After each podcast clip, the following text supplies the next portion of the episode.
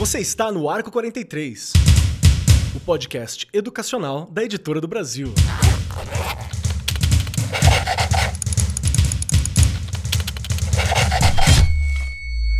Saudações, saudações para você, meu querido professor, minha querida professora. Sejam muito bem-vindos, muito bem-vindas, muito bem-vindos. Colhem todos aqui no Arco 43 Podcast. E hoje, o tema que nós vamos discutir é algo essencial para todos os estudantes que estão finalizando o ensino médio do país. E para nós, professores que damos aula no ensino médio, é sempre algo que nós ficamos, nossa, o que, que eu faço? Como que eu posso ajudar? Qual que é o meu papel quando eu estou falando sobre a preparação para o Enem, que já está às portas. Quando este programa for para o ar, o Enem já vai estar quase chegando. O que eu posso fazer nessa edição agora e também nas próximas? Como pode ser a minha postura?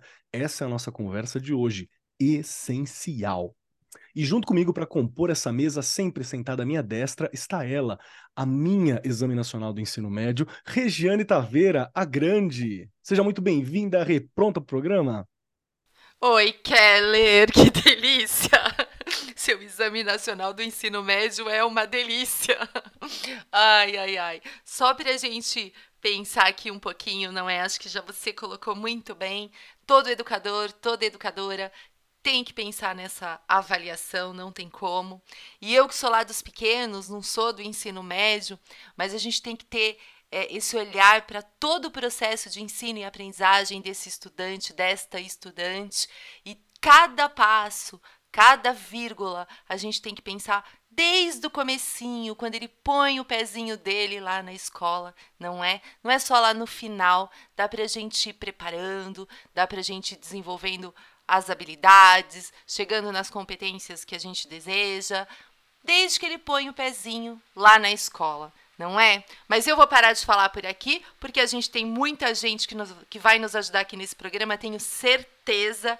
E eu, como sempre falo, não estou preparada não, porque a gente tem muita coisa aqui para discutir e com certeza no final eu vou estar um pouquinho.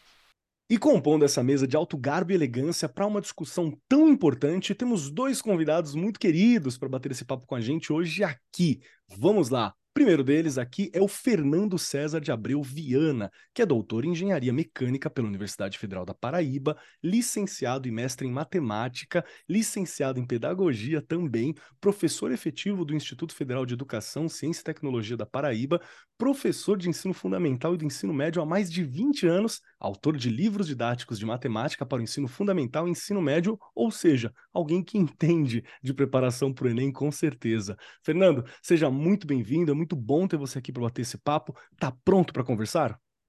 Estou pronto, ansioso. Obrigado pelo convite. E é sempre um prazer falar sobre algo tão importante que faz o mundo se movimentar e mudar, que é a educação.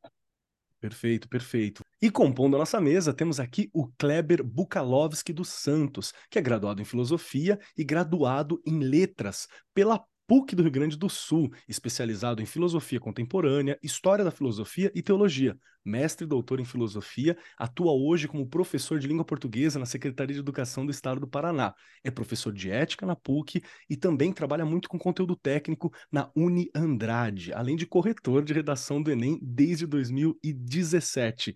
Ou seja, você, você que vai fazer o Enem, Pode ser que a sua redação caia na mão do Kleber ali para dar uma olhadinha. Então vamos entender aqui como a gente pode se preparar. Kleber, tudo bom contigo? Pronto para o papo? Esse papo que é tão importante? Olá, tudo bem? Agradeço o convite e também sempre sinto-me honrado em falar de um assunto extremamente importante que é sobre educação e ensino, principalmente na preparação da mentalidade dos estudantes sobre a questão do Enem, que mexe com muita gente aí. Obrigado. Perfeito, perfeito, perfeito. Então vamos lá. Só para a gente entender, caso você, você esteja ouvindo esse programa aí em 2075 e talvez não tenha Enem, tenha uma outra coisa, ou para você que estava dentro de um buraco, dentro de uma caverna e não sabe o que é o Enem, nos últimos 20 anos, né, que tem Enem já há algum tempo, e não sabe o que é o Enem, vamos entender que o Enem, o Exame Nacional do Ensino Médio, é crucial para os estudantes brasileiros, porque é a grande porta de entrada para as universidades. A preparação para o Enem vai muito além do ensino tradicional, porque exige também apoio emocional dos educadores, que desempenham um papel que é multifacetado, né? Ensina conteúdo, promove pensamento crítico, atua como guia, tem até uma questão física mesmo. Você tem que estar fisicamente preparado para o Enem, porque é uma prova longa, né? Como se hidratar, como fazer as coisas, como sentar direito, como aguentar todas as horas que precisam estar ali presente. Tudo isso é importante. E o apoio emocional é essencial, devido às pressões enfrentadas pelos estudantes, né? Que são pressões muito fortes. Afinal, é aquela sensação de que eu preciso ter um bom resultado porque é para a vida. Às vezes nem é tão assim pesado ou tão sério quanto os estudantes sentem. Mas a gente que é adolescente, a gente que já foi adolescente, é assim que bate, né? Sempre bate numa urgência muito forte. E os educadores devem auxiliar a desenvolver essa confiança, oferecer estratégias de enfrentamento e criar um ambiente que seja seguro para expressar as angústias. Nas estratégias de enfrentamento tem até um componente psicológico muito forte, que nem é estratégia pela estratégia, é para o estudante se sentir preparado para lidar com esse desafio muitas vezes, né? É por isso que identificar os momentos críticos como o período pré-prova é algo fundamental fazer simulados, revisões ou outras atividades que ajudam a avaliar o progresso dos alunos é muito importante. Entretanto, as instituições de ensino também têm uma função que ela é essencial, que é a de reconhecer o papel do educador e investir na sua formação para fornecer os recursos adequados para lidar com esse momento. Então, em resumo, preparar-se para o Enem requer muito conhecimento e apoio emocional por parte do professor, para com o estudante e toda a comunidade escolar, que muitas vezes tem o Enem como um dos focos principais mesmo. O Enem acaba sendo aquele foco de cursinhos, aquele foco de diversos terceiros anos, né, terceiras séries que estão encerrando os estudos. É importante. E a colaboração entre educadores e instituição é crucial para o sucesso dos alunos, né? Esse é o nosso papo hoje. E para começar, Regiane Taveira, sempre você, a minha primeira vítima, quero te perguntar uma questão a primeira vez que você ouviu falar do Enem ou que você viu estudantes que fossem fazer o Enem, como que estava o ânimo dos estudantes para isso? Nossa, Keller, deixa eu pensar aqui. O primeiro contato com alguém que prestou a prova do Enem foi em casa. Foi, foram com as minhas irmãs. Na verdade, em meados ali de 2000, 2001, é, elas estavam prestando o Enem me marcou muito a minha irmã mais nova, que ela sempre foi mais é, focada, preocupada. É, apesar, né, que a gente pensando aí é, no Enem, o Enem nessa época ele tinha é, o objetivo de avaliar o ensino médio. E para quem vinha de escola pública, era super importante saber como estava e nave, né, como estavam ali o seu todo o seu processo de ensino e aprendizagem, como foi, na verdade, não é? Porque era o final, era o fechamento de um ciclo. E causava bastante é, nervosismo, claro, era uma coisa nova. E eu lembro em casa é, dessa minha irmã estar bastante tensa, ficou bastante nervosa para prestar ali o Enem. É, mas a gente já via e sabia, não é? Olha como é interessante a gente olhar para trás. Ele surge ali em 1998. Eu não tive a oportunidade de prestar o Enem. Eu entrei na primeira faculdade em 1995.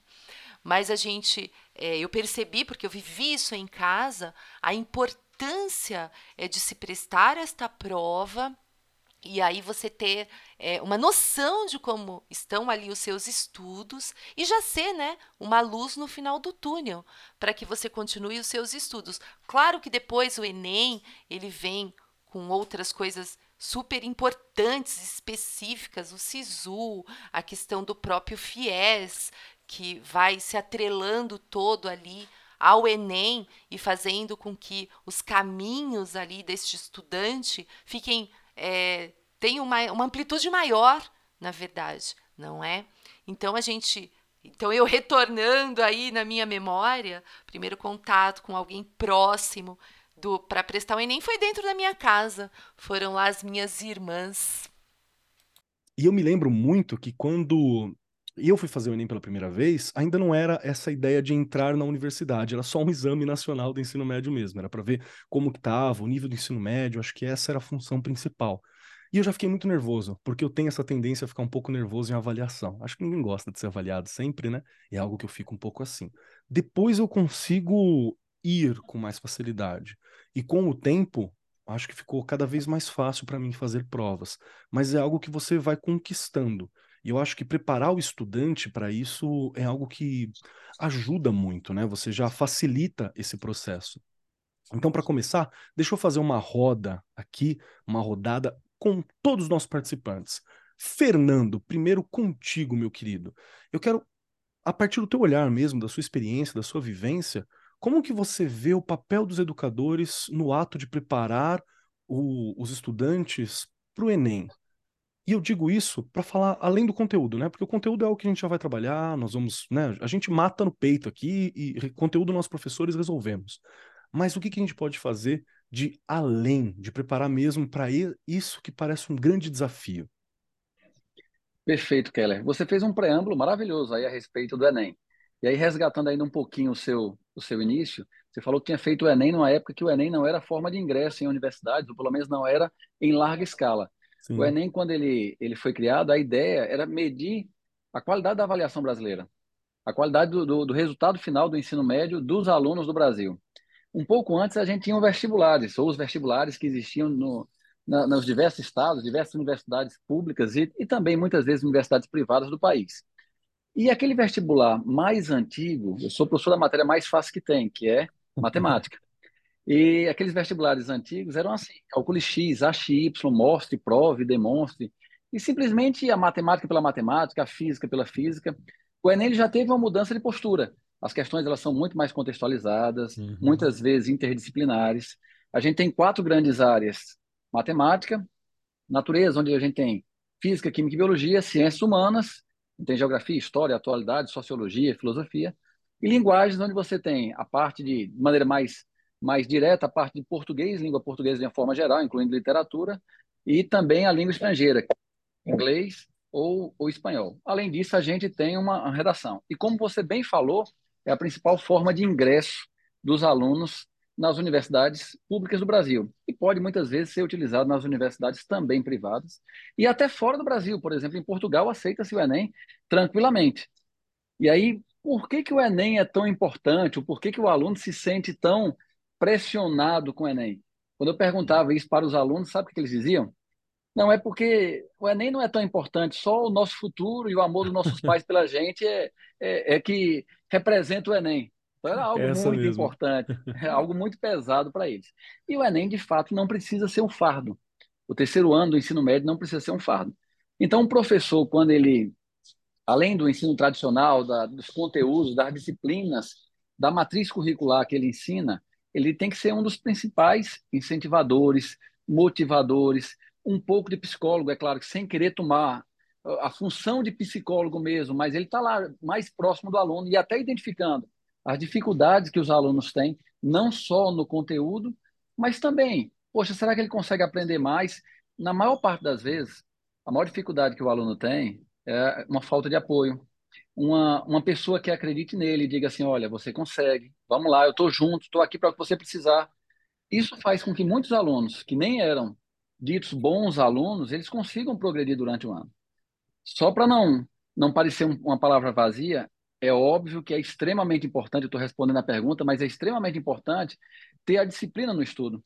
Sim. Claro que o aluno que tem uma base maior, ele vai ter um pouco mais de facilidade na terceira série do ensino médio. E o Enem não é só a terceira série. Lembra que o Enem a gente tem o conteúdo do ensino médio inteiro, e olha que coisa difícil. o aluno tudo que o aluno estudou durante as três séries do ensino médio, ele vai ter, sendo avaliado, vai ser avaliado em duas tardes. Então, é algo muito concentrado. E aí existe uma certa pressão. E os pais, quando a gente conversa, eu fui diretor de escola, fui dono de escola, além de professor, e a gente conversava com os pais que eles deveriam incentivar, deveriam motivar os alunos, tá? deveriam até cobrar que eles estudassem, mas não deveriam pressionar. O aluno, principalmente quando os cursos são muito disputados, ele não precisa se sentir pressionado que eu tenho que passar. Ele tem que saber, ter a consciência que ele tem que dar o melhor dele durante aquele ano ou daqueles últimos anos na preparação. E o professor tem, uma... tem que estar junto. Sim, e é uma diferença sutil, né? Você apoiar e cobrar é uma diferença que muitas vezes para o pai é, é, é difícil, né? Perceber essa diferença. É difícil e também para os alunos. Eles muitas vezes se cobram muito. É claro que uhum. você no universo gigantesco do Enem, você vai ter alunos bem estudiosos e alunos não estudiosos.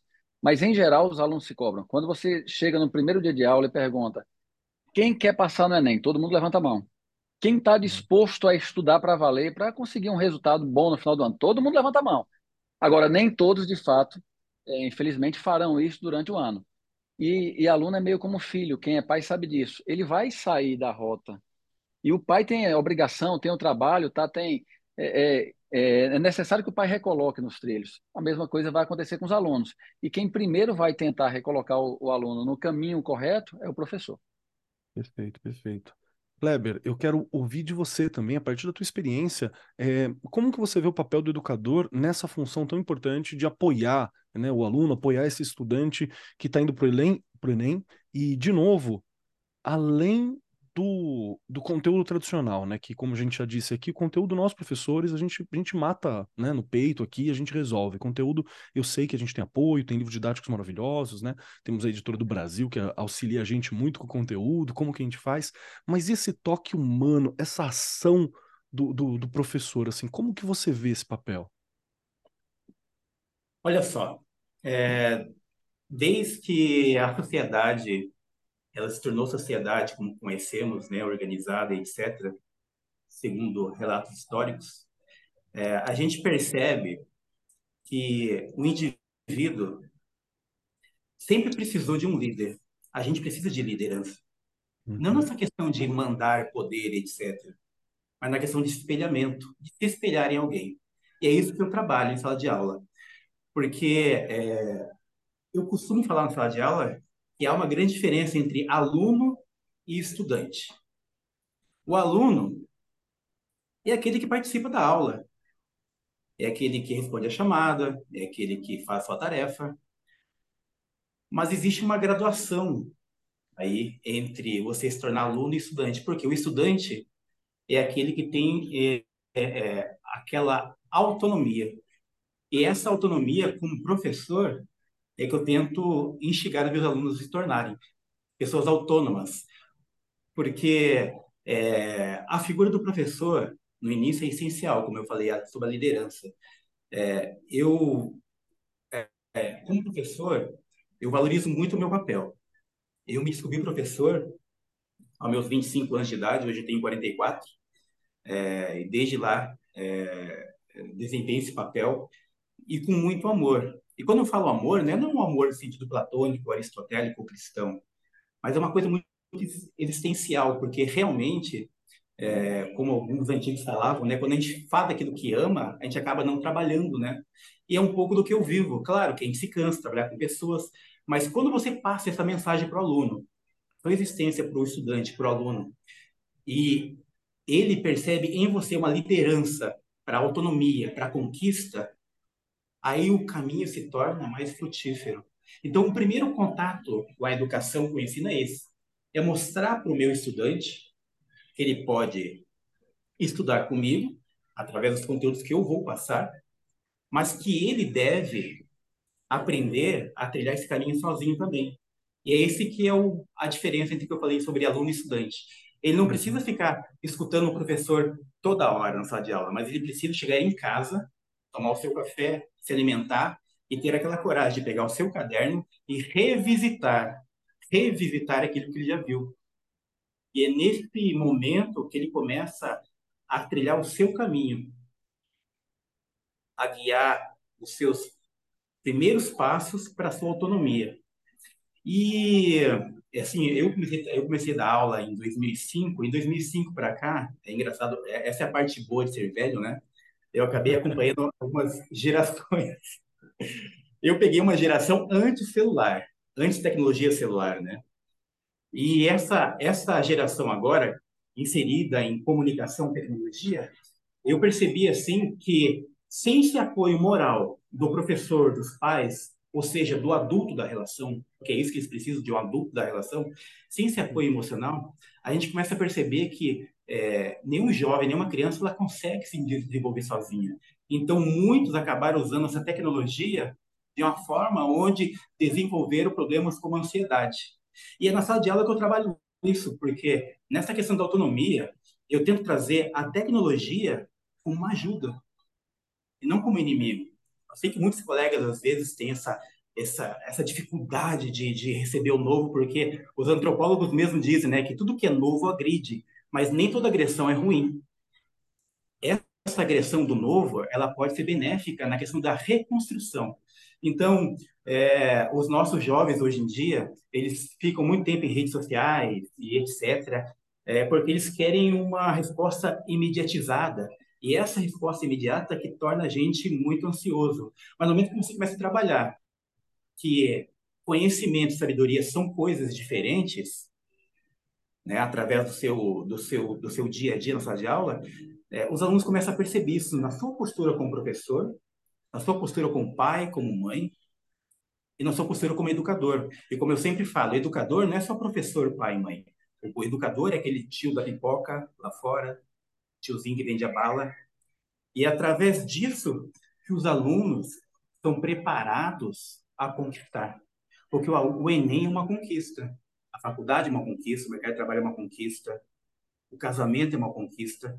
Então, esse é o apoio que eu tento dar aos meus alunos, a torná-los cidadãos, né? Cidadãos que tenha estímulo à autonomia e que construam seus próprios passos e deixe de ser alunos para serem estudantes, conquistadores. Perfeito, perfeito. Ah, é, concordo 100%. Acho que, que, que essa colocação sobre o papel ele é muito importante. E aqui a gente já começa a entender também o papel hum, né, nosso como educador, né? de como apoiar esse lado emocional, que é justamente dando essa confiança, né, essa autonomia de trabalhar nesse, nessa linha de que você é capaz, você pode ir atrás, que não é de graça, não é fácil, não é dado, né, porque nada é, mas que você tem essa capacidade, tem como ir atrás. Rê, quero muito ouvir você. Como que você vê o papel do educador? Eu sei que você trabalha, né? Todo mundo que ouve o AR 43 sabe que você trabalha atualmente com os pequenininhos, né? Lá com a galera dos anos iniciais, mas mesmo assim já tem um direcionamento. E você já trabalhou em todas as áreas da educação. Então, na, na sua ótica, como que você vê o papel dos educadores nessa preparação dos estudantes, dos alunos, para além do ensino tradicional? Nossa, Keller, é, aí já me vem à cabeça quando eu abri aí o programa, né? Quando nós iniciamos o programa, é, falando da questão de que é, a escola começa quando a criança põe o pezinho lá na escola. É, e vai chegar lá no ensino médio com tudo que ela foi aprendendo no decorrer de toda essa escolaridade que ela teve a oportunidade de vivenciar, enfim. E todas essas questões, você falando da questão do conteúdo, o professor já tem o conteúdo. Isso é certeza, não é? O professor da matemática, das ciências, da biologia, enfim. Mas o que a gente precisa ir construindo neste aluno? Você colocou aí muito bem, eu, não, eu trabalho com os pequenininhos, mas no meu olhar é, é, todo um conjunto. Eu ensinar este aluno né, a ser autônomo, a ter autonomia, como o Kleber colocou aí, eu preciso que ele vá aprendendo isso no decorrer de toda a escola, de, de tudo que ele vivenciar enquanto ele estiver na escola. Então, autonomia é uma coisa complicada de se adquirir, não é? E tem que se pensar nisso durante todo o processo de escolaridade deste aluno, não é? Para que ele aprenda a ter confiança, eu tenho que, no, né, no, o tempo todo estar trabalhando com ele ali. Você pode, você consegue. Ah, eu não consegui errar, faz parte. Como é que a gente vai tirando o medo destas avaliações que há tanto tempo a gente vem é, batendo nesta teclinha? Tirar o medo mesmo de fazer prova, não é? A gente tem que estar preparado, óbvio, é algo que a gente vai ter que passar, mas a gente pode ir ensinando né, estas crianças, estes adolescentes, que isso faz parte. E se ele aprende que isso faz parte, é diferente quando ele vai é, prestar estes exames. E, claro, né, estar preparado e emocionalmente falando, é, não é fácil. E eu acho que uma das, das vírgulas que eu posso colocar aí é com relação a esse medo que todos nós temos de prova. E o professor, né, e não estou falando do professor só do ensino médio, não.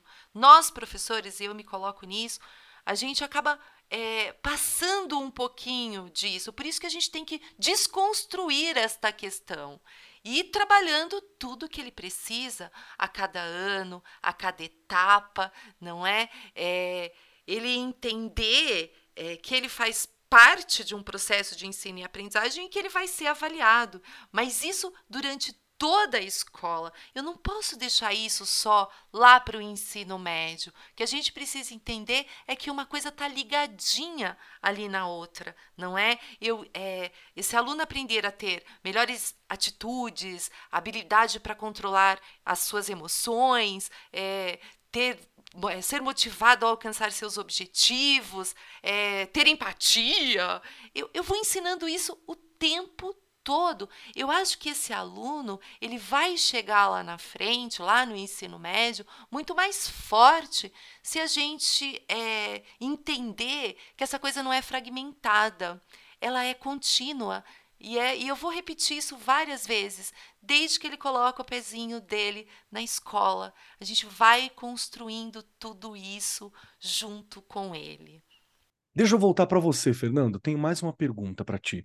Quando nós falamos sobre fazer uma, uma prova nesse perfil do Enem, que, de novo, não é uma prova fácil, né? Ela está avaliando todos os conteúdos, né? Esse ano ainda vai ser avaliando todos os conteúdos. Nós tínhamos uma modificação por causa do novo ensino médio, mas isso não vai acontecer até onde eu estou entendido do assunto. Então, a gente vai avaliar todos os conteúdos e além de avaliar todos os conteúdos, ela é uma prova longa, são horas. São horas sentado, são horas é, tentando desenvolver foco, são horas longe do celular, muitas vezes mais do que eles estão acostumados a ficar, né?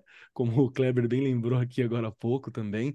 Então, tem algumas horas que nós estamos ali trabalhando nesse sentido e, e, e focado. O estudante tem que estar ali focado. Eu queria saber um pouco da sua experiência quando a gente fala sobre o preparo do professor também para preparar o estudante para essa função. Porque às vezes a gente vai dar uma prova, né? Aí o professor, a gente dá uma prova, eu mesmo sou esse cara, né? Sou mais brincalhão. E aí às vezes eu quero fazer um comentarinho no meio da prova ali, e nem não vai ter esse comentário, né? Para quebrar um pouco a, a, a seriedade ou para dar uma, uma respirada para o estudante, não vai ter essa postura. Então, que tipo de, de apoio como instituição mesmo, você que já atuou, né, como direção de escola, já teve escola, já teve em diversos patamares dentro da educação também, que tipo de preparação, que tipo de apoio eu posso dar para o professor, para o educador, para que isso reflita no estudante lá na hora da prova? Pergunta difícil, hein? Pergunta difícil, pergunta profunda, mas vai ter uma resposta profunda também, bem interessante. Vamos lá.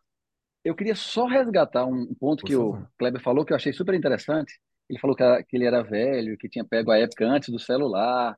Eu sou um pouco mais velho que você, Kleber. O pessoal de casa talvez não esteja vendo, mas tem mais cabelos brancos, você não tem. Mas o, o, o celular tinha uma pesquisa que eu tinha visto há dois anos, que um adulto ele passa quatro horas por dia é, utilizando o celular. Entre navegar na internet, ver redes sociais, utilizar banco, enviar e receber um e-mail, coisa do tipo. Na última pesquisa que saiu no Brasil, a média dos brasileiros, e aí não está segmentada, é de nove horas. Muito tempo. Nove horas é muito tempo num dia. Quando eu começo no ano, os alunos da terceira série do ensino médio, eu pergunto a eles quem nas férias estava passando mais de cinco horas no celular. Uma turma de 50 alunos, todos estão com mais de cinco horas. Quem está passando mais de 10 horas no celular, pasmem, metade da turma, metade dos alunos, adolescentes, 16, 17, 18 anos, nas férias passam mais de 10 horas no celular. Chegou um aluno que disse, não, eu na semana passada teve um dia que eu passei 21 horas. É, esse aqui é o principal vilão, pode ser utilizado para o bem também. Mas se o aluno não se policiar, ah, eu vou dar uma entrada na rede social aqui só para ver uma coisinha, para passar meia hora, uma hora, duas horas numa rede social, num bate-papo, ou assistindo a, a, a, filmes, ou escutando música, é muito fácil. Então ele tem que se policiar com o uso ou a utilização do celular.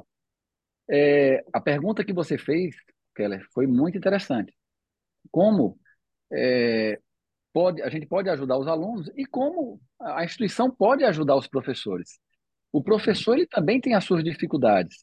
Ele tem, em geral, uma carga horária absurda. Eu cheguei a dar aula todos os dias, de manhã, de tarde, de noite, uma época da minha vida. Eu cheguei a dar 79 aulas por semana, é uma coisa absurda, absurda. Você não tem vida, só faz isso. Mas a gente sentiu uma, uma carga muito complexa dos professores, uma dificuldade que eles estavam, um momento mais sensível durante principalmente a pandemia. Porque durante o período pandêmico, o professor teve que passar a ensinar de uma forma diferente daquela que ele havia aprendido. Então, em geral, os professores não aprenderam a, de, de forma remota. E você perguntou agora há pouco para a professora que dava aula para os pequenos, é, esse ensino dos pequenos é extremamente importante. É muito mais fácil fazer um bom ensino médio se você teve um bom ensino fundamental anos finais. É mais fácil ter um ensino anos, fundamentais, é, ensino, médio, ensino fundamental anos finais, perdão, quando você teve um bom ensino de anos iniciais e assim por diante. Até a educação infantil bem feita auxilia e vai contribuir para a formação do estudante e a formação do cidadão. Mas vamos lá. É, é necessário que a instituição ela apoie os professores. Sinta as dificuldades que os professores têm, deixe à disposição apoio psicológico, seja uma instituição aberta também a ideias, isso é muito importante. E o professor que está acompanhando o aluno, como eu falei, ele é o primeiro que identifica uma dificuldade é, que muitas vezes não é do conteúdo em determinados alunos. E aí ele pode se aproximar para auxiliar e ele pode recorrer ao setor de psicologia que a maior parte das escolas hoje está criando e é, entender o que é importante para que possa também apoiar os alunos. E é papel da escola, dos coordenadores, da supervisão, da direção, muitas vezes, também convidar os pais para conversar. O, processo educativo, ele não é exclusivo do aluno ou exclusivo da escola, é um tripé. Você vai ter o estudante, que precisa estar disposto, de fato, a querer aprender. A escola precisa dar estrutura para que esse aluno queira, de fato, aprender. E os pais precisam também motivar, acompanhar os alunos, é, dizerem que estão juntos ali para que os alunos, é, nas dificuldades que os alunos tiverem, então, é papel também de pai e de mãe. Quando esse tripé funciona, a gente tem ótimos resultados, a gente colhe belíssimas frutas. Eu já vi alunos brilhantes, alunos que dominavam o conteúdo, indo e voltando, e terem péssimos resultados em vestibulares e Enem, tá? Uhum. muito pela ansiedade, muito talvez pela falta de apoio, mesmo ele sendo muito bom de conteúdo. E vi alunos medianos, alunos esforçados, digamos assim, mas que tinham todo o apoio, que tinham toda a tranquilidade para fazer uma prova e colocar lá naquele dia o melhor que tinha para fora e ter ótimos resultados. Claro, quando a gente consegue juntar tudo, um talento, um aluno que já tem uma certa facilidade, é, aí é muito fácil, né? Mas aí um aluno que também está disciplinado para estudar, um aluno que tem uma tranquilidade, que tem um apoio da família, que tem um apoio da escola, não tem quem segure. Tá? É, em geral, nos estudantes, a disciplina, a vontade, a determinação termina sendo mais importante do que o talento puro. Então, a disciplina, a vontade, ela sempre vai ganhar do talento, a não ser quando esse aluno talentoso também é disciplinado, é esforçado, é estudioso, tá? aí não tem quem segure.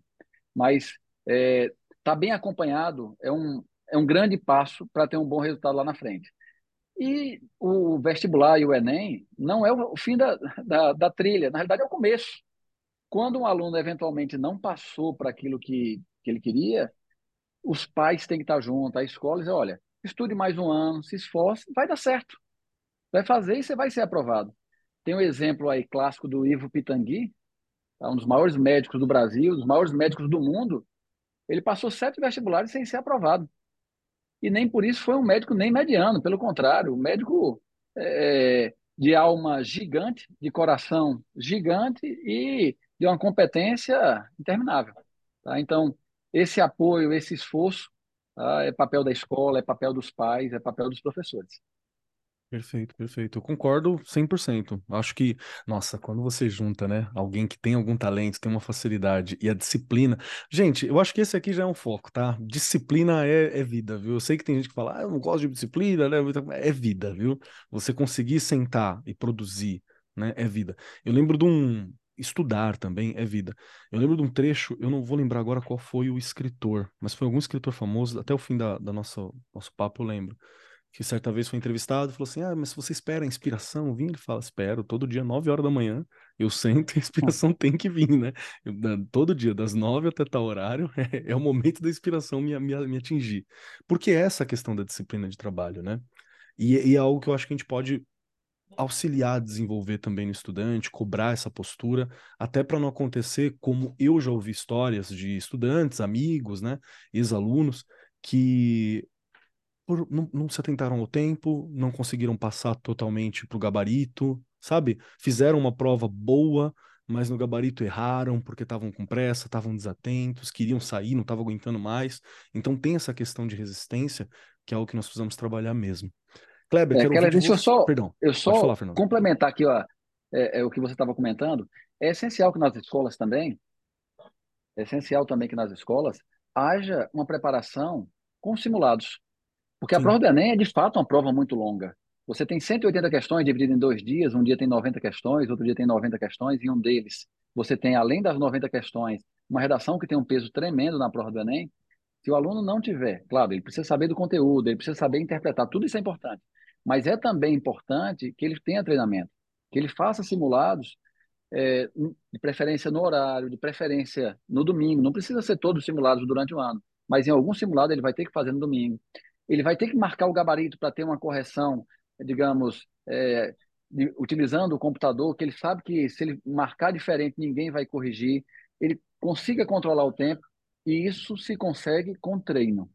Então, se o aluno só se preparou e não fez um simulado, tá, é possível que ele na prova lá ele vá se embananar no tempo, ele vai errar questões por bobeira.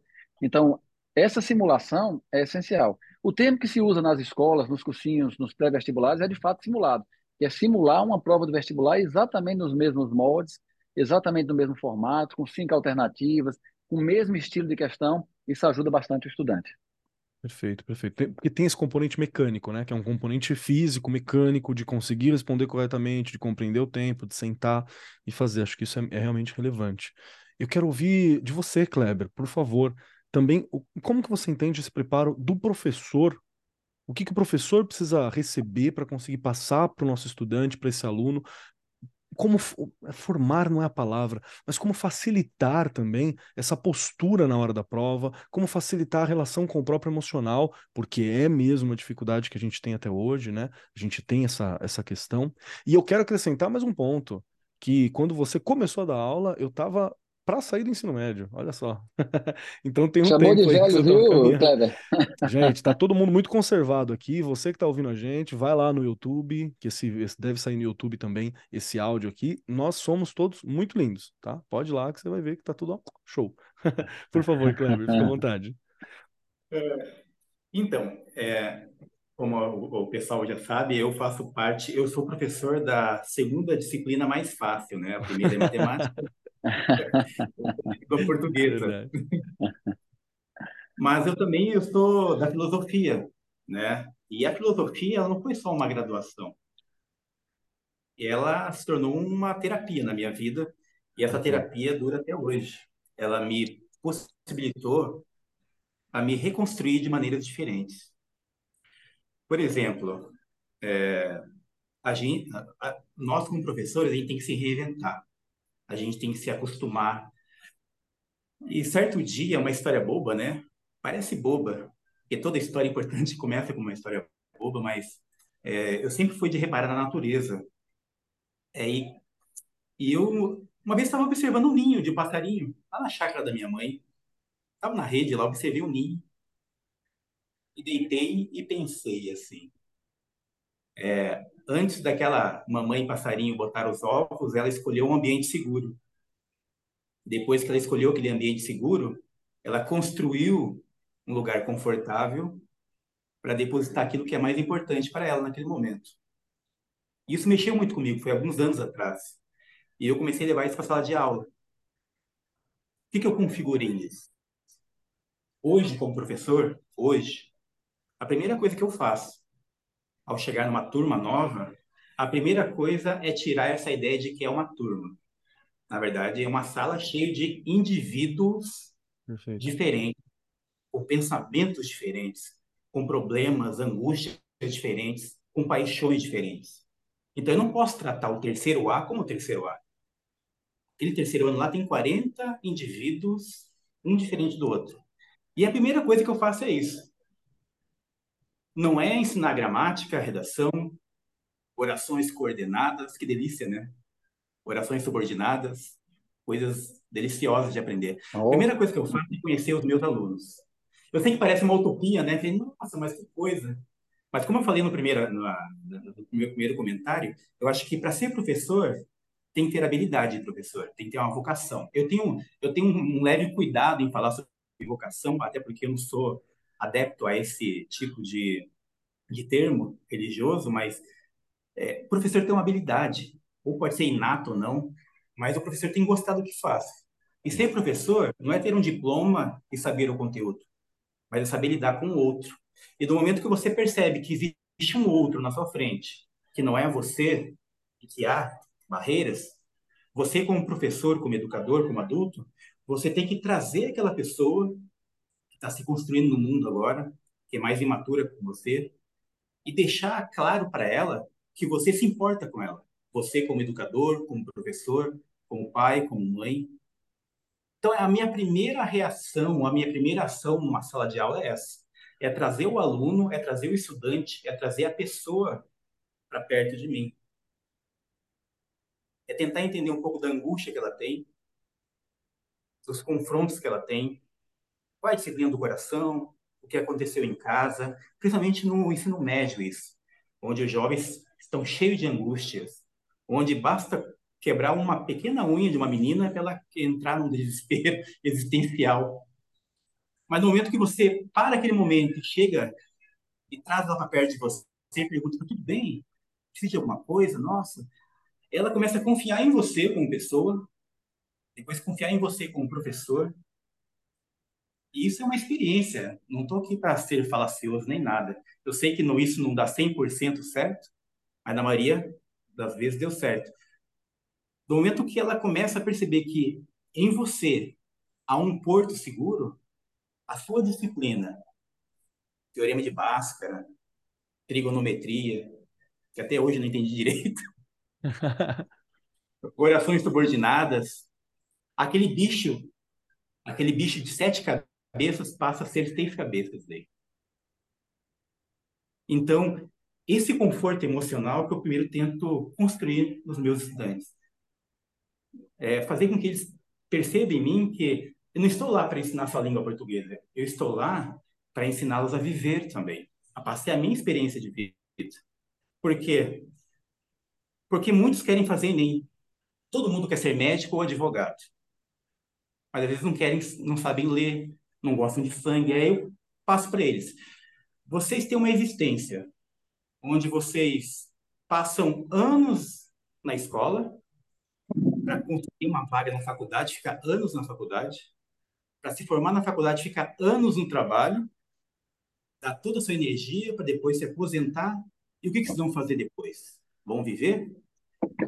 Então, eu tento passar, eu tento passar para eles que a vida é desde agora. Porque a gente tem aquele costume de gostar de que a segunda passe rápido e chegue logo sexta, né? Mas o que aconteceu com a terça, quarta e quinta? Você joga três dias fora, vai jogar horas fora. Então, esse conforto emocional é que eu faço questão de mostrar para o meu aluno. Eu tento fazer com que o ambiente da minha, da minha sala de aula seja acolhedor, com que eu me importe com os problemas dele. E para que a inclusão e a diversidade na sala de aula ela seja colocada. Mostrar que nós somos pessoas diferentes, pessoas com paixões diferentes, e que eu tento ser aquela mamãe passarinho, onde eles são os meus ovinhos. É, então, resumindo é isso. É, eu me esforço muito, muito, mas muito para que eles percebam que eu realmente me importo com eles. Porque, é, como eu falei, né, a gente vai ficando velho, e essa é uma velhice boa, porque hoje eu encontro alunos do ensino médio, ex-alunos, e eles estão no mercado de trabalho, e é tão gostoso receber um abraço deles. Sabe aquele aluno que muitos falavam, ah, você não presta para nada, você não gosta de estudar? E, e às vezes ele percebeu em você aquela, aquela motivação ser professor, nossa, o senhor me motivava, o senhor me abraçava, eu tinha dificuldade, mas você tinha paciência comigo. E é tão, isso é tão gostoso, vocês não têm ideia. Quer dizer, acredito que tenham ideia, sim. Vocês não têm a minha ideia, a minha experiência pessoal. Porque é tão gostoso você ir ao shopping encontrar um aluno seu, um ex-aluno, o estudante. Você ir para a faculdade, você vai na graduação e você encontra um aluno que era do seu sexto ano, hoje está na sua graduação. Como professor, esse é um dos meus melhores pagamentos. Às vezes eles esquecem o que é oração coordenada, mas eles não esquecem seu nome. Eles não esquecem uma frase de apoio que você deu. Então, o apoio emocional que o professor pode dar para o aluno, um deles pode ser esse: é tornar a sala de aula o seu ninho de conforto.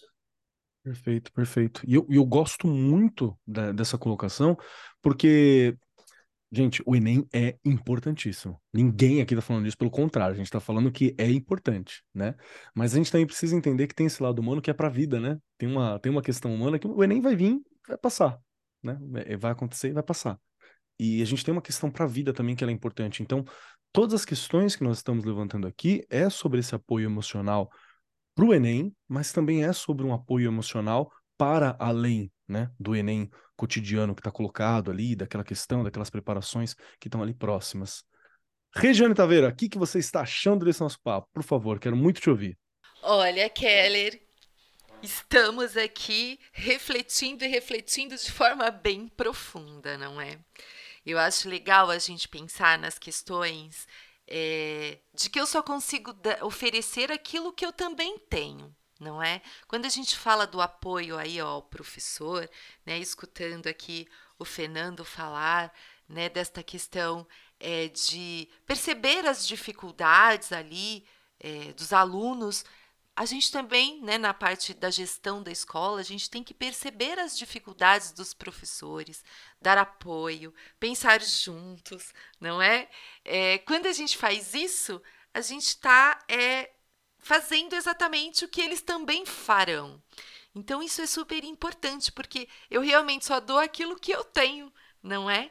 Então a gente tem que estar tá, assim, sempre muito junto de toda a equipe, porque é, é, o que eu já falei aqui, não trabalho com ensino médio, mas eu vejo que essas relações de estar com a equipe faz com que a equipe avance. Claro que a gente tem lá problemas, dificuldades, como toda em qualquer escola, não é?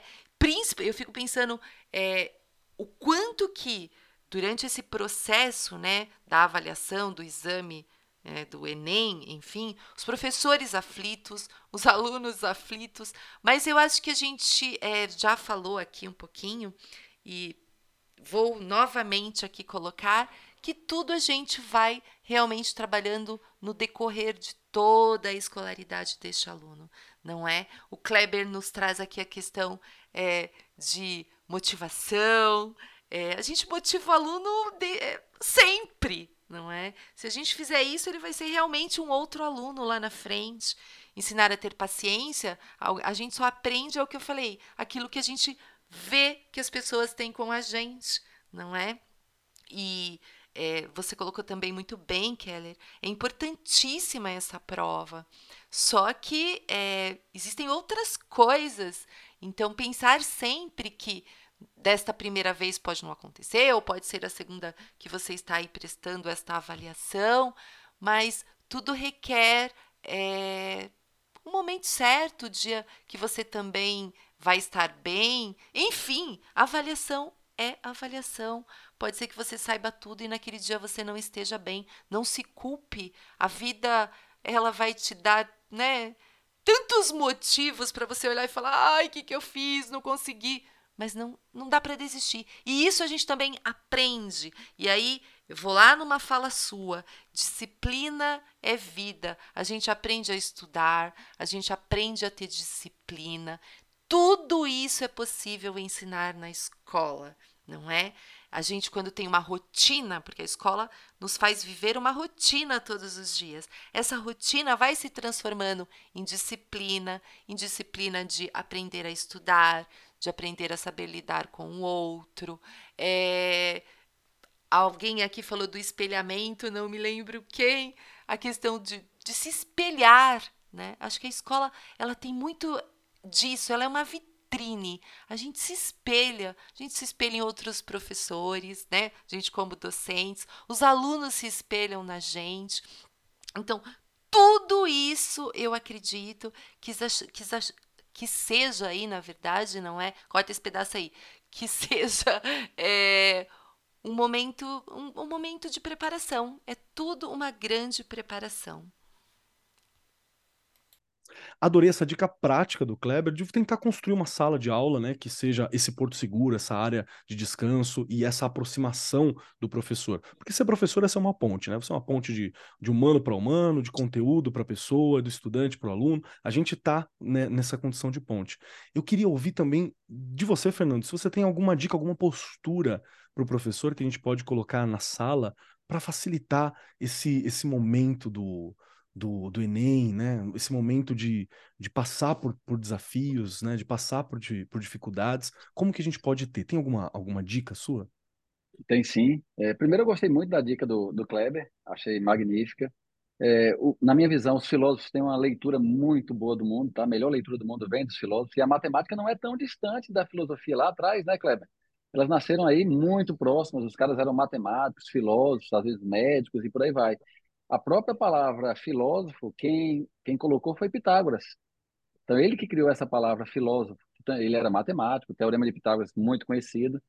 Outro teorema muito conhecido é o teorema de Bhaskara, né? Fórmula de Bhaskara. Mas aí uma curiosidade, já que a gente está falando aqui. Essa fórmula da resolução da equação do segundo grau, chamada fórmula de Bhaskara, só é chamada aqui no Brasil. Porque não foi Bhaskara que descobriu. Os hindus já sabiam há muito mais tempo, mas por algum motivo desconhecido aqui no Brasil se fala fórmula de Bhaskara. É o único país. Então, no restante do mundo é fórmula da resolução da equação do segundo grau. Olha aí. Mas, é, falando aqui uma, uma, dica prática, uma coisa importante, eu vou resgatar o que eu falei aqui no comecinho do podcast. Eu disse o seguinte, ah, sou professor da matéria mais fácil, que é matemática. Isso eu repito para os meus alunos. A matemática, ela de fato não precisa ser árida, difícil, complicada, complexa, uma, é, inalcançável. A matemática pode ser simples. E o professor que colocar apresentar para o aluno a sua disciplina como sendo uma disciplina árdua, difícil, cansativa, massacrante, ele está indo no caminho errado. Ele tem que sempre dar tranquilidade. A terceira série do ensino médio, ou um curso pré-vestibular, uma preparação para o Enem, não precisa ser algo sofrível. Pode ser um ano onde o aluno vai aprender muito, tá? também vai fazer belas amizades, vai ter momentos muito prazerosos dentro da sala de aula e fora da sala de aula, até pela idade que ele está, mas pode ser um ano muito legal, um ano maravilhoso. E aí o professor tem que tentar contribuir para que esse ano seja leve. Já existe uma pressão do outro lado, já existe uma pressão de cobrança do próprio aluno.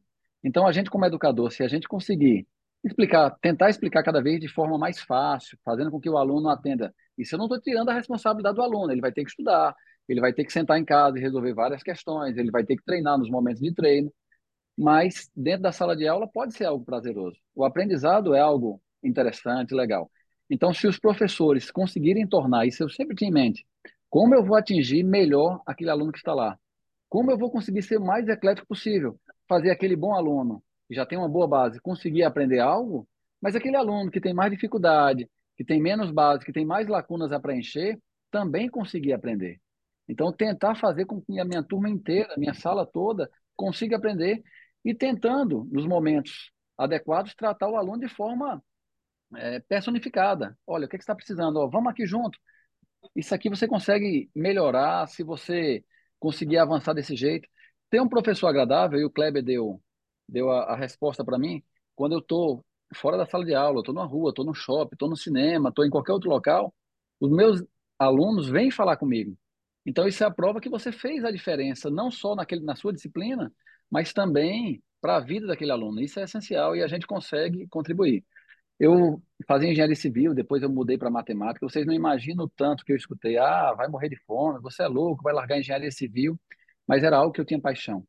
Quando eu comecei a dar aula, eu falei: não, é isso que eu quero e, é, e eu vou fazer isso bem feito. Eu sou um bom professor porque eu me preparo para dar uma boa aula. Eu entro na sala com felicidade, sorriso no rosto, alma leve. Isso reflete no aprendizado dos alunos. E, e, a alegria que a gente tem em reencontrar alunos inseridos no mercado é, é tremenda. Eu me formei em matemática, dei aula durante muito tempo, depois é que eu fui resolver fazer mestrado e doutorado. E pasmem, o meu orientador do mestrado foi um cara que tinha sido meu aluno no colégio. Nossa, tá? Porque eu passei muito tempo só dando aula, só dando aula, e depois é que eu, não, agora eu vou fazer meu mestrado, meu doutorado. E meu orientador do mestrado foi um, um ex-aluno meu. Olha que gratificante. Realmente um presente. Muito bom, muito bom. Perfeito, perfeito. Está quase dando o nosso horário aqui, está dando o nosso horário limite. Esse é um daqueles papos que renderia parte 2, parte 3, parte 4. E eu espero que venha render, viu? Eu espero que a gente tenha a oportunidade de conversar novamente sobre matemática no Enem, sobre como que o português é abordado no Enem, sobre correção das, das redações. Olha aí um tema legal também para a gente fazer. Quero convidar vocês dois para estar aqui com a gente em outros momentos, com certeza. Vamos bater esse papo. Mas, já que estamos chegando no momento final aqui do nosso programa, Saibam, meus queridos convidados, que existem três questões, três perguntas essenciais. É o nosso Exame Nacional do Ensino Médio aqui, que precisa ser passado, precisa responder para poder encerrar o programa. São perguntas difíceis, se preparem. A primeira delas é: se você gostou do programa. A segunda, aonde eu te encontro e sei mais sobre o seu trabalho. E a terceira, não é uma pergunta, é uma dica, um pedacinho dos nossos participantes para continuar acompanhando aí, ecoando no coração e na mente dos nossos ouvintes. Pode ser uma música, pode ser um livro, uma frase, um pensamento, receita de bolo. Já indicaram receita. Pode ser qualquer coisa, um pedacinho seu para acompanhar os nossos ouvintes no próximo programa. E para dar tempo dos nossos convidados pensarem, Regiane Taveira, minha querida Regiane Taveira, vamos lá. Três questões clássicas para você. Primeiro, o que você achou do programa, se tem alguma coisa que você gostaria de acrescentar, acho importante ser dita agora é o momento. Segunda questão, onde nós achamos a Regiane Taveira, onde está a Regiane. E terceira questão, que não é uma questão, é um pedacinho da Rê para nos acompanhar até o próximo programa. Vamos lá, Rê. Bora lá, Keller. Chegando ao final com a certeza de que a gente aprendeu mais um pouquinho sobre tudo isso que a gente falou do Enem, não é? Só que não se esgota aqui.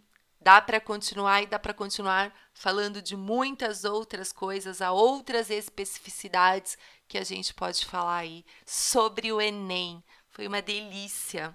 E eu tô aqui no Arco 43, tô lá no Instagram, tô no Facebook e lá no chão da fábrica, onde essa mágica toda acontece, mesmo lá com os meus pequenininhos, que, né, como todo professor e como toda professora, eu torço para que cada um que passe lá pela escola chegue até o ensino médio e tenha a oportunidade de chegar à universidade, porque esse país ele precisa, precisa, né, mostrar para essas crianças e para esses adolescentes que é possível, né? E claro, né, políticas públicas para que isso aconteça. A gente não pode deixar de falar que é necessário a gente ainda brigar muito porque a gente tem aí quase 2 milhões de adolescentes fora da escola, entre 11 e 19 anos. Então, a gente tem muita luta pela frente. E aí fica uma frase então aqui do Charles Chaplin: Que os vossos esforços desafiem as impossibilidades. Lembrai-vos de que as grandes coisas do homem foram conquistadas do que parecia impossível. Coloque aí nas suas cabeças, adolescentes que vão prestar a prova do Enem. Não, nada é impossível. Mas se naquele momento não foi o que você queria, continue. Não desista. Obrigada, gente. Foi muito bom. Muito, muito obrigada. Foi uma delícia. Muito bom, muito bom. Rê, obrigado, obrigado por estar compartilhando com a gente, obrigado por estar sempre presente aqui, muito obrigado por trazer a sua visão de mundo que enriquece muito né, as nossas posições. Eu aprendo muito com você sempre. Até se você não tivesse presente, eu tenho certeza que eu aprendia, porque você é fantástica, viu, Rê? De verdade. Muito obrigado, viu? Vamos lá, nossos queridos convidados. Kleber, você quer, perdão, Kleber Bukalovski, seu momento agora. Três questões dificílimas para que você responda. Imagina que é o Enem aqui, eu que vou corrigir agora. Mentira, corrijo nada. Vamos lá. Primeira questão. Se você gostou do programa, se tem algum ponto que você acha que é importante abordar, esse é o momento. Segundo, onde eu acho o Kleber? Quero saber mais sobre o dia a dia, sobre o trabalho. Tem alguma forma de encontrar? Gostaria de estudar na onde o Kleber trabalha como que eu faço? E terceiro, um pedacinho seu, um conselho, uma dica, um pensamento, uma frase, uma ideia, uma música, um pedacinho seu para nos acompanhar até o próximo programa. Então, em primeiro lugar, eu agradeço muito o convite, adorei estar aqui. Agradeço também aos meus diretores que me liberaram estar aqui, porque estaria em aula agora. Eles são bem amparados. Eu sou aqui do colégio, estou aqui, na verdade, nesse momento, do colégio Júlio Mesquita, é, o professor Paulo César e a Cristiane, os diretores que me liberaram. Esse programa aqui, ele tem um peso gigantesco, porque eu sempre falo para meus alunos, a palavra tem poder. A palavra tem muito poder. E aqui é um ambiente de palavra. Aqui nós divulgamos educação, falamos um pouco sobre ser professor, sobre ser aluno, sobre ser estudante. E esse tipo de fonte que deve ser divulgada. Falar mais sobre angústia dos alunos, angústia de professores, onde podemos melhorar. E, e nós temos muitos programas, hoje em dia, nessa época de internet, que às vezes não acrescentem muita coisa. Só piora, na verdade. Então, programas como esse aqui enriquecem o nosso trabalho, a nossa vida, a nossa existência. Então, vocês estão de parabéns por essa iniciativa. É, fico honrado de estar aqui. Quando precisar, podem me convidar. Adoro falar, porque, como vocês perceberam, eu também adoro me escutar falando. Eu acho que isso é um defeito barra qualidade de professor, né? Sim, sim. Eu me escutaria horas falando. A segunda, a segunda questão é qual é mesmo? Desculpa. Onde a, a gente te questão. encontra, né? Se a gente quiser te acompanhar, ah, se social, esse, muito trabalho. Isso, é, isso é, uma, é, é, um tema onde eu sou criticado. Eu mando um beijo aqui para minha chefe de núcleo, a Laura. Ela me critica muito sobre isso, porque o professor Kleber, acredite se quiser, eu não tenho nenhuma rede social. eu me libertei. Por incrível que pareça, estou dizendo que são ruins, eu me libertei disso. A minha única rede social minhas únicas, né? É meu WhatsApp, meu e-mail. É, não tenho rede social, mas isso é um, é um papo para um outro vídeo, talvez um vídeo de horas, explicando por quê. Mas se quiserem conversar comigo, podem colocar lá é, Rebelque, é, é o meu nome ao contrário, Rebelque BK, arroba gmail, podem mandar uma mensagem para mim, podem tirar alguma dúvida, fico feliz né, em ler. É, é o que eu posso oferecer. E agora, é, a última questão é, é o seguinte: é, uma coisa que eu faço muito hoje. Estou aprendendo, né, com o dia, com a idade, com o tempo. É, vocês que são jovens aí, quando chegar no fim do dia, quando estiverem deitando, tira o celular um pouquinho do canto e tenta relembrar do dia que passou e tenta colocar assim: o que que eu fiz que eu podia melhorar? O que que eu fiz que eu não deveria ter feito? Tenta refletir sobre o dia. Tenta fazer uma análise, um feedback. Você dá o seu próprio feedback. O que, que você poderia melhorar? o que você fez que não deveria ter feito, porque o dia de amanhã só será melhor se o dia de hoje for superado. Procure se superar. Procure conversar contigo também. Procure aprender a viver sozinho, não de jeito solitário, mas na solitude. A solitude faz bem também. Procure conversar com você mesmo e se autoavaliar. É daí que nasce a sabedoria. Um beijo para vocês.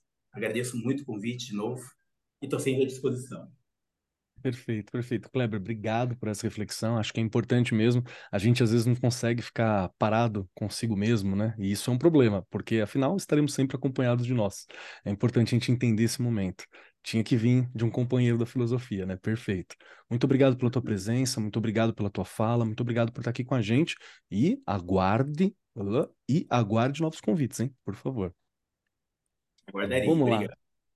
Fernando Viana, meu querido Fernando, que está aqui pronto, chegou a sua hora, o seu momento das três questões dificílimas aqui para passar o nosso vestibular e entrar para a universidade. Então, primeira questão, se você gostou do programa, se tem algo que é importante ressaltar ou pontuar antes que o programa termine. Segundo, onde eu acho o Fernando? Como que eu faço para achar o Fernando? Dá para encontrar o Fernando? Como que eu faço? E terceiro, um pedacinho do Fernando para ecoar nos nossos corações e mentes até o próximo programa. Perfeito. Primeiro, eu adorei, agradeço o convite. A gente sabe que o podcast foi bom porque passou voando para a gente, eu e o Kleber aqui, acho que você também, Kelly. No instante acabou o, o, tempo. Eu falaria aqui também por horas. Diferente do, do Kleber, eu não gosto de me escutar, mas eu gosto de falar. Então, eu não, quando eu faço vídeo e tal, quando eu estou na dou entrevista, eu não gosto muito de me assistir, mas eu gosto de me comunicar e de falar com as pessoas. Até porque é algo que eu tenho de fato paixão educação, eu tenho muita paixão e é, é, é, esse ponto, essa transição da escola para a universidade foi onde atuei minha vida inteira e é uma parte que eu me identifico bastante. É, já aceito o convite, tá? Então, o convite foi falado aí rapidamente, eu já estou pegando na palavra de que aceito voltar aqui, gostaria muito de voltar e podendo falar também sobre matemática, que é uma, é, é uma paixão também. As pessoas podem me encontrar em alguns locais, mas um canto fácil. É no diferente do Kleber que se afastou das redes sociais, eu mantenho o Instagram e é meu nome, Fernando Viana Mate, M-A-T, de matemática. Então, Fernando Viana Mate, você vai me encontrar por lá e eu respondo a todas as mensagens, todos os e-mails, mas acho que o Instagram é mais fácil do que o e-mail para me acessar. E uma palavrinha aí para o coração dos nossos queridos ouvintes é, que irão fazer o Enem. O Enem é um. É, a gente pode comparar um aluno que vai fazer o Enem com um atleta. Então, é uma preparação longa para um, uma corrida de 10 segundos ou um dia de, de prova, no caso da gente, do Enem, dois dias de avaliação. Então, eles foram atletas durante não só esse ano, como nos anos anteriores. E, e você chegar ao final do, do, ensino médio, num país que tem muitos analfabetos, já é um vitorioso. E aí eu queria que você tivesse força para terminar essa reta final. Numa época dessa, ocorre uma com alguns alunos, e aí avisando para é, os ouvintes que eles não estão só, sós, aquela síndrome do impostor. Alguém vai pensar, poxa, está chegando, está em setembro eu não sei de nada. Não, você sabe de muita coisa durante o ano. Mas essa sensação costuma acontecer com vários alunos que estão ansiosos por uma prova que falta aí dois meses para acontecer. Mas se você se preparou, você já sabe muita coisa. Então é, é ter confiança, confiança em você mesmo, a confiança no trabalho, tranquilidade e uma boa prova no Enem daqui a alguns meses. Tá? Felicidades para todos. Perfeito, perfeito. Fernando, muito obrigado pelo seu tempo, obrigado por estar aqui com a gente, obrigado por essas palavras, obrigado por lembrar que a educação é um processo, né? Independente do tempo, você tem como ir atrás, você tem que correr, você tem que ir, é algo, algo importante essa posição como estudante. Eu simplesmente adorei a tua fala sobre estar lá fazendo mestrado, fazendo a pós-graduação, doutorado, encontrar aluno, é algo que é fantástico para um professor, deve ser maravilhoso. Obrigado por compartilhar essa experiência aqui com a gente, viu, meu querido? Exponha, eu que agradeço. Valeu demais. Vamos lá, que chegou a minha vez, então. Bom, primeiro, eu amei o programa porque é algo que nós precisamos sempre falar. Eu dou aula para ensino médio, dou aula de filosofia e de história, ensino, filosofia, história e projeto de vida atualmente, é, para o ensino médio em três instâncias, duas escolas privadas e no estado de São Paulo também. Então são realidades bem distintas, assim, as quais eu, eu, eu estou vivenciando, né? E, e acho incrível, e acho necessário, porque nos, nas três instâncias existem dificuldades quando olha para o Enem. Os três olham com um tipo de medo diferente, um tipo de receio diferente, uma sensação de preparo diferente. Então, sempre tem algo para se aprender, para questionar quando nós falamos sobre como encarar o Enem. E uma coisa é comum: todos os estudantes se sentem vulneráveis diante de um desafio porque são seres humanos, a gente se sente vulnerável diante do desafio. Ter essa coragem para enfrentar o desafio, para passar por ele, é algo que algumas pessoas já têm com mais facilidade, outros precisam treinar. E treinar isso é importante. Então foi muito bom conversar um pouco aqui sobre esse tema e qual é o papel do professor, qual é o nosso lugar ali. Foi muito importante lembrar também que nós não estamos na sala de aula apenas para o Enem, né? Para a vida. Acho que a gente lembrou isso muito bem aqui no programa, que é importante, porque o Enem ele vem e vai. Ele é importantíssimo. Nunca vamos esquecer isso. Ele é o foco de vida de muitos estudantes. Mas a gente tem que ter esse olhar por estar um pouquinho mais maduro também, um pouquinho mais à frente, né? Algo que vai contribuir para a vida como um todo e para a prova, né? Para aquele dia fatídico e importante. Acho que isso é muito legal e nós conseguimos alcançar isso nesse papo aqui. Então agradeço muito. Quem quiser me acompanhar por aí, arroba Marcos Keller, na maioria dos lugares, arroba Keller, lá no Instagram. Lembrando que é um Instagram pessoal, então é eu, meu gato, caixinha de pergunta, o que, que eu tô comendo, onde que eu visitei, o que, que eu tô lendo, né? E de vez em quando a gente fala um pouquinho de educação, troca uma ideia, mas ele é bem pessoal nesse sentido. São meus convidados para visitar, claro, por favor, meus queridos ouvintes. E chegando aqui na terceira pergunta, que é um pedacinho nosso para vocês, eu quero trazer duas questões. A primeira eu já falei várias vezes, que é aprender pelo menos o básico de meditação. Isso ajuda a baixar um pouco a nossa ansiedade, esse giro da cabeça. Então aprender a respirar com calma,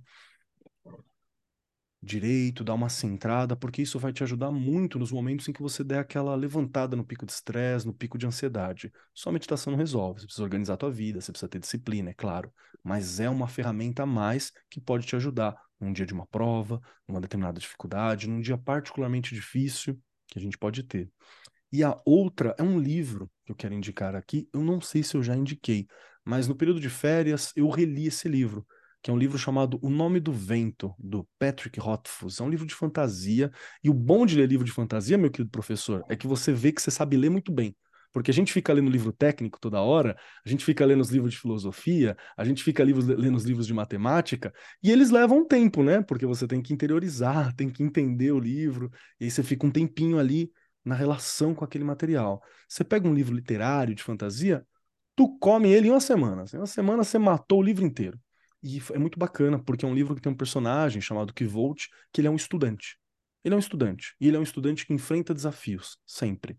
Então, é um livro de fantasia e ele está enfrentando desafios, ele está buscando aprender, ele tem uma fome por aprender e uma curiosidade que ela é um exemplo para gente. E na literatura, a humanidade sempre é muito boa, né? A gente arrebenta na literatura. Então, acho que é uma boa fonte de inspiração e de olhar para a gente também chama O Nome do Vento, do Patrick Rothfuss. Você encontra ele por aí, acessível também. Fora isso, meditem, né? Que é importante. No mais, muito obrigado a essa mesa incrível que está aqui comigo hoje. Vou falar para vocês, mesa, validou muito meu dia aqui. Meu dia já estava muito bacana, que foi um dia bem produtivo. Eu estou fechando ele com muita alegria depois desse papo, então agradeço muito mesmo. Estava com saudade de sentar com o pessoal, conversar aqui. A gente ficou uma semaninha é, sem fazer as gravações rotineiras que nós fazemos e foi fantástico poder sentar aqui com vocês. Agradeço muito mesmo, viu? É, e para você, meu querido ouvinte, esse programa é feito para você, tá? Para você, professor, para você, professora, é para você. Então, aproveita, ouve, curte, compartilha com seus colegas que trabalham no ensino médio, que estão dando aula lá para o terceiro ano, compartilha que vale muito a pena. No mais, eu sou Marcos Keller e até semana que vem.